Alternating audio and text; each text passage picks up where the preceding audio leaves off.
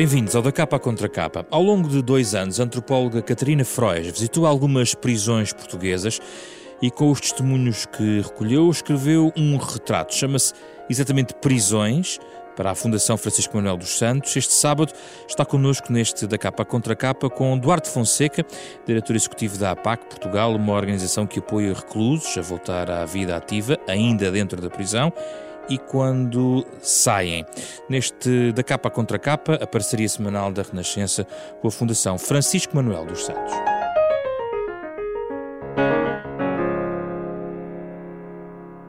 Bem-vindos, obrigado. É um gosto recebê-los. Uh, Catarina, uh, antes de irmos a toda a conversa que vamos ter a seguir, a arquitetura prisional em Portugal não é ainda não é já demasiado desajustada para, para o para a população e para 2020 em que estamos? É uma boa questão, mas que, que tem uma resposta muito simples. De facto, é desajustada, mas é desajustada porque não se faz investimento novo, nem é no sentido de recuperar as prisões que existem, mas até, mas até mais no sentido de criar novas prisões com outro tipo de condições. Ou outro tipo de celas, nesta citação de Rodrigues de Lima. Seja qual for o sistema ou regime prisional, a cela representará sempre para o homem ou mulher que se encontra privado de liberdade o seu quarto de dormir, a sua sala de estar, pode ser sala de refeições, casa de estudo.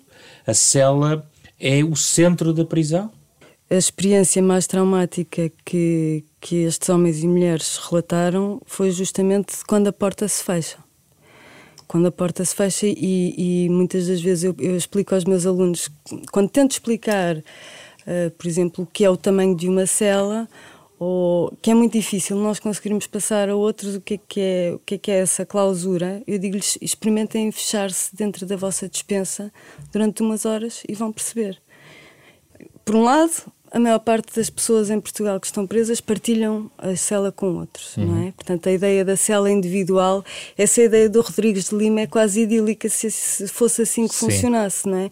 A pessoa que tivesse um espaço, um espaço que é seu, um espaço que pudesse aproveitar ou, ou pelo menos sentir como, como seu. Mas na realidade também não é isso que acontece. Há uma imagem neste livro que eu gosto bastante, que é do fotógrafo Luís Barbosa, que nós vemos dois beliches, beliches, não é? Praticamente juntos. São dois beliches Com... juntos, não é? E, e, e, o que não se vê é o último andar do beliche, porque estão lá mais duas pessoas. Portanto, nós vemos seis pessoas de cabeça encostadas uma E identificamos aquilo uma espécie, aquilo que chamaríamos um cubículo. Um cubículo. É um, um cubículo. espaço extremamente exíguo. É, por exemplo, uma das coisas que faz muita impressão às pessoas é, é a casa de banho não é separada ou não há uma porta a separar e, portanto, não há privacidade. Comodidades básicas, por exemplo, eh, os meus alunos dizem sempre: tem um espelho. Não, não tem um espelho. Tem uma secretária. Não, não tem uma secretária. Uh, portanto, há tantas coisas que nós não sabemos, mas consegue ser pior, acho eu, do que, do, do que, que nós imaginamos. Sim. Duarte tem uma opinião sobre isto? Tenho. É, concordo que há, que há realmente espaços que são inadequados uh, a arquitetura prisional hoje em dia e sabe-se hoje em dia que os espaços influenciam comportamentos é? e isso é tanto igual lá dentro como cá fora. Sim. Nós temos 49 prisões em Portugal e, e, e no fundo nós temos 49 ecossistemas totalmente diferentes e portanto as afirmações que a Catarina estava aqui a ter são verdade eh, se calhar para uma grande parte da, da, das prisões, mas há outras que se calhar já não é tão bem assim. E então vai havendo uma discrepância enorme da própria arquitetura uh, ao longo de Portugal inteiro. E isso acaba por ser depois também muito difícil de gerir. Um parque prisional que vai desde uma prisão com 15 anos a prisões com mais de 200. É por isso que a Catarina não diz a prisão, mas prisões. Ele uhum. explica isso Sim. no livro, não é? Sim. Porque não há uma prisão, Sim. digamos assim. Uh, esta questão da arquitetura leva-me às condições das prisões. Uhum. Há relatos neste livro que aconselho e que uh, o programa não vai fazer jus ao livro, porque as descrições dos próprios uh, ouvidos pela Catarina são muito gráficas em alguns aspectos, e, e por exemplo, hum, penso que é no estabelecimento prisional de Lisboa, se não me engano, uma descrição bastante gráfica sobre o que se passa ali, naquelas, na, naquelas celas. Uh, até que ponto esta falta de condições é decisiva para a forma como os próprio, próprio, o próprio ambiente uh, humano das prisões uh, atua, quer ao nível dos guardas prisionais, quer ao nível dos reclusos. Até que ponto a falta de condições é decisiva? É totalmente, é 100%. É, é 100% e influencia negativamente.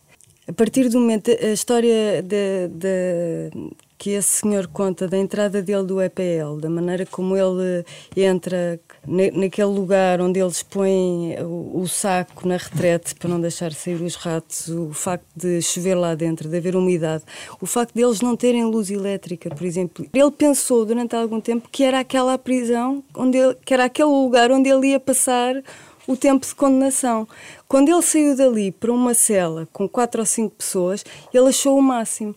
A partir do momento em que as pessoas têm mais condições físicas para estar, seja para estarem, seja, seja para trabalharem, eu acho que isso influencia decisivamente a maneira como vivem e como se comportam dentro da prisão. Um dos grandes objetivos que eu tive a escrever este livro e durante o trabalho que fiz foi de pensar justamente que se havia alguma coisa que nós podíamos contribuir era para a discussão da dignidade que estas pessoas merecem ter. Eh, aquilo que se vê em prisões como o EPL ou outras prisões, há um, há, uma, há, um, há um reverso desta medalha que é as pessoas dizerem assim: pois os reclusos partem tudo. A questão não é essa, porque lá está, se houvesse uma reabilitação do, de, das infraestruturas, as retretes já não eram em cerâmica, eram. Eh, Mas a situação caracterizaria ainda neste momento, em 2020, como indignidade? Há indignidade? Claro, isso nem sequer, para mim nem sequer está em causa. Não... É porque as, as, denúncias de indignidade não são novas, não são 2020, vêm de trás, não é? Pois, o que é que se evoluiu? Nesse aspecto, muito pouco ou nada. De facto, tem havido um trabalho grande de reconhecer direitos aos reclusos e de reconhecer direitos também às pessoas que ali trabalham. Esse é um ponto.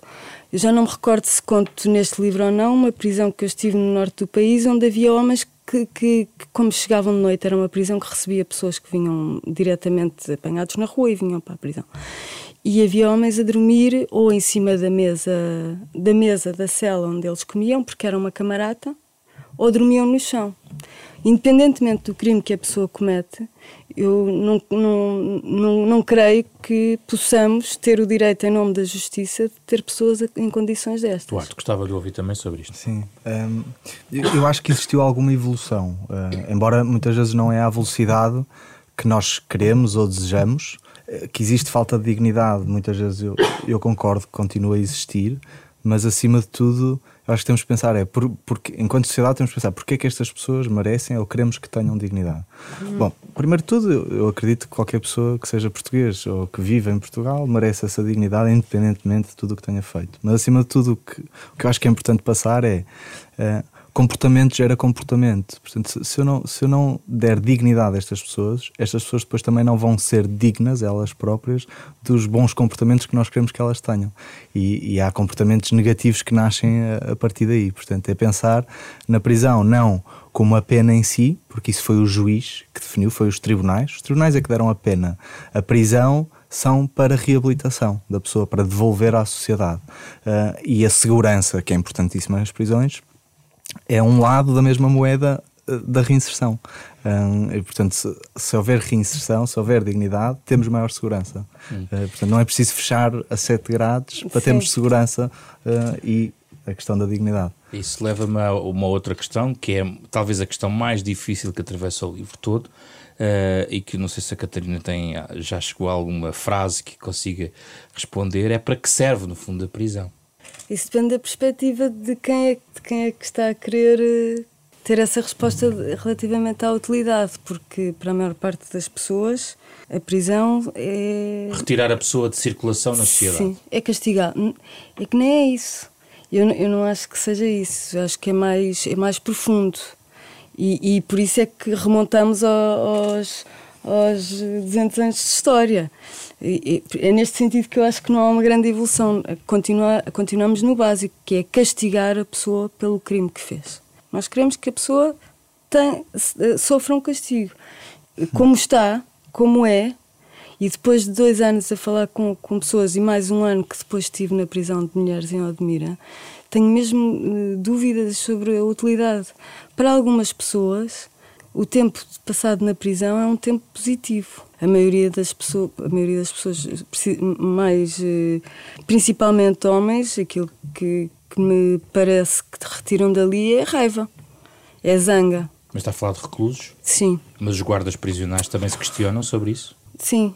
O facto de haver poucos guardas prisionais, o trabalho deles é feito com, com dificuldade e com insegurança, e, e muitas das vezes insegurança física também eles próprios dizem isto aqui é um armazém de pessoas e a prisão não devia ser um armazém de pessoas. Há quem chame também escola de crime, porque há quem uh, tenha contacto na prisão com um mundo que, em alguns casos, como aqui bem descreve, não é uhum. muito diferente dos bairros de origem uh, de algumas destas pessoas uhum. e, inclusivamente, uh, às vezes, até a falta de recursos, pois é um outro, dava um outro debate, uh, leva a, até festas, não é? O tal forró-bodó nas uhum. prisões, como uhum. diz um dos guardas prisionais, que decorre também, diz, da falta de recursos, de falta Sim. de guardas, não é? Mas eh, se eu pudesse ser um bocadinho provocadora, Força. Uh, pergunto assim: então, e, e os nossos filhos no liceu? Têm uma escola estão na escola e que outra escola é que eles aprendem ali. E as pessoas que estão no hospital ou que estão no centro de saúde, aquilo que aprendem sobre as doenças dos outros, isso também é uma escola. Percebe? Uhum. Portanto, a aprendizagem que se faz dentro da prisão não é diferente da aprendizagem que nós fazemos noutros sítios a conviver com outras pessoas que estão que, com condições semelhantes. Duarte, é? as prisões não servem para regenerar pessoas? Eu acho que servem. E esse é o único intuito para existirem.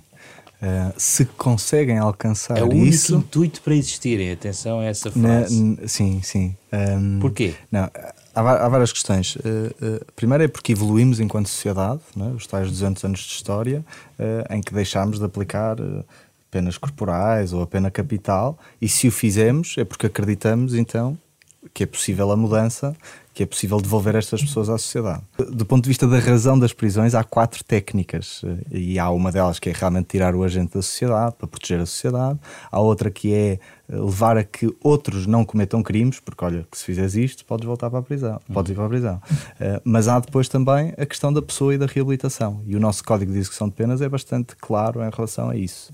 E, portanto, para mim, é, é a razão de existir e de investirmos o dinheiro que se investe e que muitas vezes é, é pouco. E funciona ou não, Duarte? Em alguns casos, em muitos não. Acho que há, há várias razões para isto. A primeira é, uh, eles têm que querer. Eu acho que ninguém muda ninguém. Uh, portanto, a pessoa que está presa tem que querer, e muitas vezes nestes ambientes, exatamente porque está com as mesmas pessoas do bairro, onde sempre nasceu, onde sempre viveu, não quer, até por uma questão de sobrevivência, uh, com os pares. Depois tem que haver, têm que existir as condições que não existem muitas vezes, e eu acho que passa passa pelos técnicos, passa pelos, pelos guardas, uh, passa pelas próprias rotinas prisionais. Eu acho que só para se ter uma ideia, nós, eh, nós enquanto seres humanos, tomamos 7.500 a, a 10.000 decisões por dia. Vou para a esquerda, vou para a direita, visto-me assim, ponho mais um snooze de manhã para, para dormir mais 5 minutos.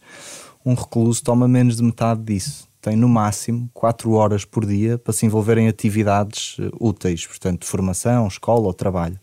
Mas nós, enquanto sociedade, esperamos que eles aprendam a lição e, quando saírem da prisão, possam tomar boas decisões. Mas não lhes damos a oportunidade de treinarem essas decisões.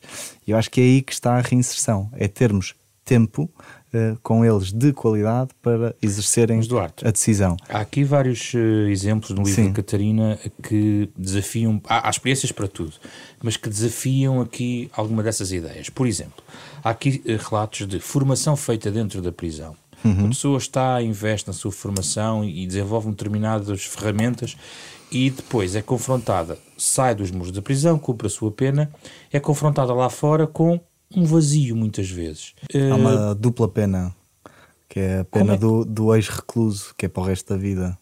O sistema prisional uh, faz com que o, uh, o cidadão cumpra a pena, mas depois a pessoa é largada, é isto, e é, e é isto que muitas vezes decorre para depois encontrarmos um relato como um senhor que disse a reinserção social não existe, isso é uma tanga, desculpe o termo, diz ele. Eu tenho conhecimento de casos de reclusos que saíram e que passado uma semana estavam aqui outra vez. Estão cá porque não têm para onde ir morar, não têm sequer dinheiro para ir para uma pensão, não têm qualquer tipo de apoio. Verdade, isso acontece. Acontece muito, é a porta não giratória. É maioria, não é a maioria dos casos. Eu diria que é uma grande porcentagem. Então, o que é que está... E infelizmente é um dado que não existe. E o que é que está a falhar aqui, Duarte? É, é uma questão do Estado. São organizações? O que é que poderia melhorar?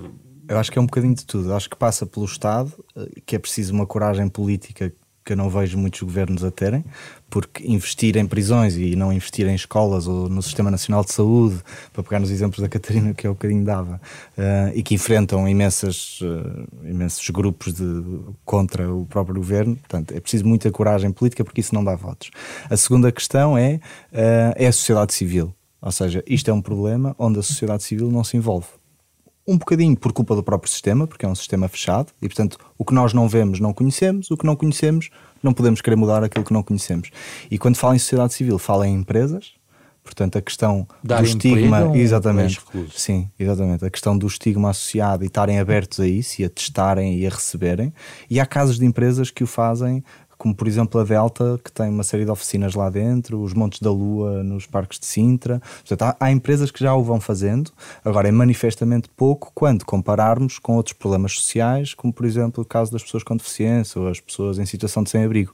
E por fim, as associações, que são manifestamente poucas para a quantidade de reclusos que temos em, em Portugal, e eh, é preciso também haver uma profissionalização do setor, ou seja, como complemento ao Estado. Tudo isto junto dá tal percentagem enorme eh, de pessoas que realmente não, não mudam e voltam e vão Catarina, voltar. o que é que lhe diz a expressão a reinserção social? Tenho dúvidas em, em dizer que a prisão sirva para regenerar. Isso é logo a primeira frase do Duarte. Pronto. Que... Enquanto razão de existência, não estou a dizer que acontece sim, todos sim, os mas, dias. Eh, sim, não é mas, é isso, mas. Eh, e há casos positivos. Tenho logo problemas com a ideia de regeneração. Porque, Enquanto conceito. Sim, mas, mas é capricho só, não é nada. Tenho, tenho algumas. Eh, tenho mesmo reticências em relação à, à reinserção, à, à, função de reinserção uh, social de, das pessoas que estão, que estão presas. E então, as pessoas não têm direito a, ser, a ter apoio na reinserção? É evidente, mas, mas, mas eu acho que se calhar não é a prisão que é o, o caminho para isso. Mas não faz sentido eh, na prisão começar, a, em vez de estarem, como em algumas prisões, a olhar para o teto? Eh, aliás, eu sou totalmente a favor de todas as atividades que existam dentro da prisão. Tudo o que seja, as pessoas não estarem uh, uh, desocupadas. Sim, porque porque, porque acho que porque isso é, quer dizer, isso, isso é essencial para a vida de qualquer pessoa dentro e fora Mas da prisão. Mas o dia seguinte ao fim do cumprimento da pena não, come, não dia... começa a ser trabalhado antes dentro da prisão? Não deve começar a ser trabalhado? E, e, e tentam que seja. Mas são os próprios técnicos que dizem que são os próprios técnicos que dizem que, que há ali toda uma série de incapacidades quando o juiz uh, dá uma sentença de liberdade condicional dizem às pessoas um, compromete-se a não ir para lugares onde haja atividades ilícitas, onde haja coisas estranhas, mas eles estão a voltar para casa. E muitos deles, a casa deles é nesses lugares. Não há esse trabalho de continuidade. Mas, Catarina, é um, um, um trabalho pós-pena que é necessário. Sim. É preciso reforçar o que existe dentro da prisão e o trabalho é essencial, porque muitas daquelas pessoas que estão ali, o único dinheiro que têm é se desenvolverem algum trabalho dentro da prisão, não é?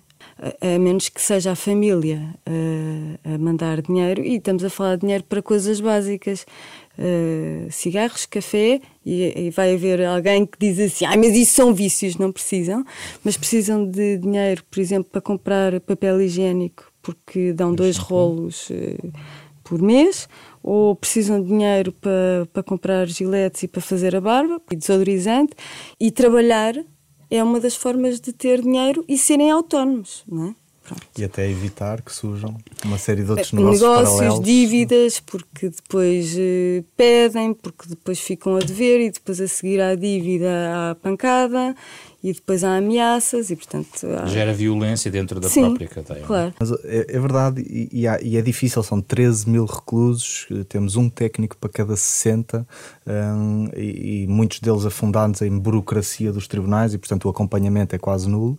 Uh, mas dizer só, antes, antes de começarmos aqui o programa, recebi um telefonema de uma diretora prisional uh, se podíamos fazer o, o encaminhamento daqueles que saem, apesar de não ser obrigação do sistema Portanto, uhum. o sistema prisional, a Direção-Geral de Reinserção e Serviços Prisionais, só é obrigado até o dia em que saem da porta a fazer o acompanhamento é e é está é preocupada. Como é que é o encaminhamento, Arte? Explique-me lá o que não, é que faz. Neste caso, é, é, até uma prisão onde nós não estamos e que eventualmente vamos começar a, a fazer eh, algum tipo de apoio, mas é criar primeiro relação com eles e, portanto, passa por uma, duas sessões de formação com eles, passa por algumas conversas individuais ainda lá dentro e depois sermos avisados com o máximo de antecedência possível cada vez que algum deles vai sair e aí podermos, nas primeiras 48 horas, uh, agarrá-lo, entre aspas, cá fora, uh, para podermos encaminhar e perceber: ok, queres trabalhar, não estás a conseguir, então vamos fazer um currículo, vamos fazer uma carta de motivação, vamos falar com esta ou aquela empresa que já trabalha connosco e está aberta a receber pessoas, uh, e isso começa a mudar e encaminhar, ou pelo menos é uma janela para que não voltem. As empresas que recebem geralmente estão satisfeitas com esse encaminhamento, com as pessoas que recebem? Estão. Um recluso ou uma pessoa que teve reclusa e que está cá fora e lhe é dada uma oportunidade, tipicamente veste a camisola e tem um grau de motivação muito superior a outros colegas. Porque sabe que também não vai ter tantas oportunidades quanto as outras pessoas. Acho que há, há um exemplo fenomenal que eu, que eu gostava de falar, que é Torres Novas, uh, que tem uma taxa de trabalho e de ocupação, e há bocadinho estavas-me a falar com a Admira também, Admira, muito grande. Portanto, tipicamente são diretores ou diretoras e técnicos que, que, que, são bastante ativos na comunidade local e conseguem fazer estas pontes, muitas vezes sem ser sua obrigação. Também há muitas pessoas que não querem.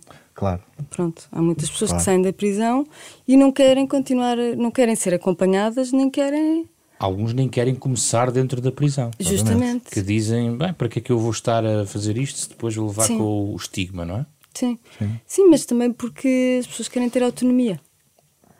E devem tê-la também. Claro. E devem tê-la. Nós não podemos obrigar ninguém seja, a ser acompanhado seja, por exatamente, nós. Exatamente. Até pode ser autonomia para voltar a cometer crimes. Pronto. Mas, é, mas é, aí é, é a máquina a funcionar, não é?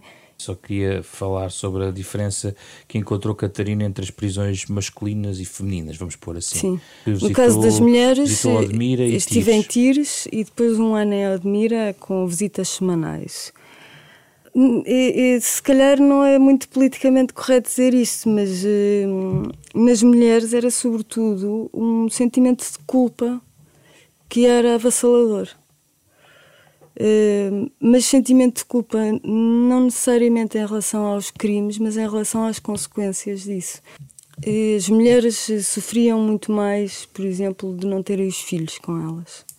E aquilo era um peso que era um, era um, era um desgaste. Mas num dos casos existe lá um jardim sim, infantil, não é? Sim. Na prisão de Tires existe uma, uma a Casa anos. das Mães até aos 3 anos. Mas eh, as mulheres de Odmira, por exemplo, cada vez que vinham de, do telefonema, elas, uh, os presos podem falar 5 minutos por, ao telefone por dia. O que depois dá aquelas coisas de se conseguem falar com os filhos, não conseguem falar com o marido, uh, depois os horários não são compatíveis com a, com a escola, não é? E portanto podem passar vários dias sem conseguir falar com os filhos. E sempre que vinham do telefone, elas vinham a chorar. E isso era muito aflitivo. E, e, e isso eu não encontrei no, no, nos homens. Parecia que os homens viviam para o que estava dentro e para aquilo que tinham no dia a dia, e as mulheres viviam para o que estava fora, que era a casa, eh, os filhos e às vezes até o marido. Uh, havia, havia senhoras, por exemplo, que telefonavam ao marido para ele não se esquecer de pagar a renda. Isto tem muito a ver com os papéis uh, domésticos que continuamos ainda a ter uh, muito vincados, não é? E era como se a mulher continuasse a tomar conta da família estando presa e o homem tivesse deixado a família lá fora. Nem os muros da prisão travam isso, não, não é? Não. E essa culpa que está a detectar, ou que estava aqui a sublinhar, reflete-se numa vontade maior, proporcional, em relação aos homens, de sair e mudar para uma outra vida? Talvez, mas eu também acho que isso tem a ver com, a, com o tipo de crimes, porque as mulheres são condenadas por um, um, um, crimes muito pouco diversificados. É o tráfico de droga, o homicídio, e, e, muitas das vezes o homicídio é do agressor da violência doméstica, portanto, o, o marido ou ou companheiro. Não há assim muita diversidade dos homens, temos a, toda a gama de crimes possível e imaginário e as mulheres é tráfico de droga, portanto é quase o, o crime alimentar, não é? Uh, e por isso não por isso é, passa por aí a mudança, não quer dizer que mudem, mas o desejo. Eu pessoalmente trabalhei um ano em Santa Cruz do Bispo enquanto terapeuta ocupacional, portanto com mulheres, Santa Cruz do Bispo mulheres. É diferente, em primeira mão, por causa disto, por causa desta preocupação com a família que é uh, são o pilar, são a base. Uh, muitas vezes até se encontra mulheres que foram presas e se deram como culpadas e não, e não eram, na verdade, porque o homem é que era do tráfico ou algo assim, e como ele é o sustento da família, então eu vou mas continua a gerir tudo a partir cá de dentro. Portanto, é, é um tipo de relação muito diferente.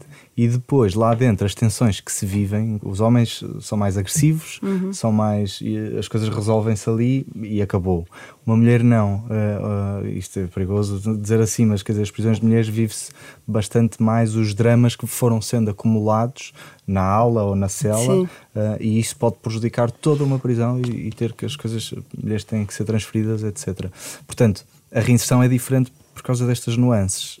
Agora, em última análise, é igual. E, portanto, desse ponto de vista, é igual. E a vontade de mudar é igual. Uh, como sempre, no final dos nossos programas, nós gostamos de pedir aos nossos convidados eh, sugestões adicionais para quem quer desenvolver eh, leituras ou perceber melhor esta realidade. Gostava de saber se tem algo, algo a sugerir. Catarina? Eu lembrei-me de um, de um livro que há o filme, a Estação, a Estação Carandiru, que depois fizeram o filme, que é sobre uma prisão brasileira que, onde houve um motim e morreram vários, eh, vários reclusos e vários guardas.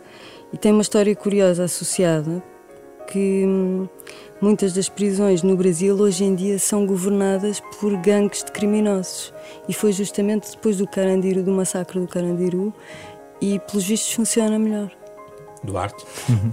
Eu vou sugerir um livro e um filme. O livro é, é até português, que é, que é do, do, Johnson Semedo, que se chama Estou Tranquilo, e acho que é um, um dos maiores casos de sucesso que temos em Portugal e que mostra que a reabilitação e a reinserção é possível quando as pessoas querem uh, e tendo as oportunidades. Um, e depois o filme que saiu ano passado, que se chama Mustang, uh, do, com um programa de reabilitação, é dos Estados Unidos, com um programa de reabilitação de treinar cavalos selvagens Mustang, e que mostra bem que mesmo aqueles reclusos mais agressivos, mais fechados, que não querem mudar, é possível dar-lhes ferramentas e, e, tentar abrir ali uma janela para que eles queiram mudar. Obrigado pela vossa presença, Catarina Frois e Eduardo Fonseca. Olhamos para as prisões, uh, um lugar onde a rádio entra muitas vezes de uma forma importante e pode até chegar hoje em dia de formas sem ser propriamente em direto, porque as plataformas digitais que vão surgindo podem eventualmente fazer repetir este programa e por isso este programa é distribuído em podcast nas plataformas digitais habituais. É uma parceria da Renascença com a Fundação Francisco Manuel dos Santos, parceria semanal na Renascença com o genérico original de Mário Lajinha, que vamos ouvindo em fundo, para lhe dar conta de que este programa foi feito por André Peralta, Carlos Alberto Vermelho, Ana Marta Domingos e José Pedro Frazão. Regressamos na próxima semana com outro tema em debate.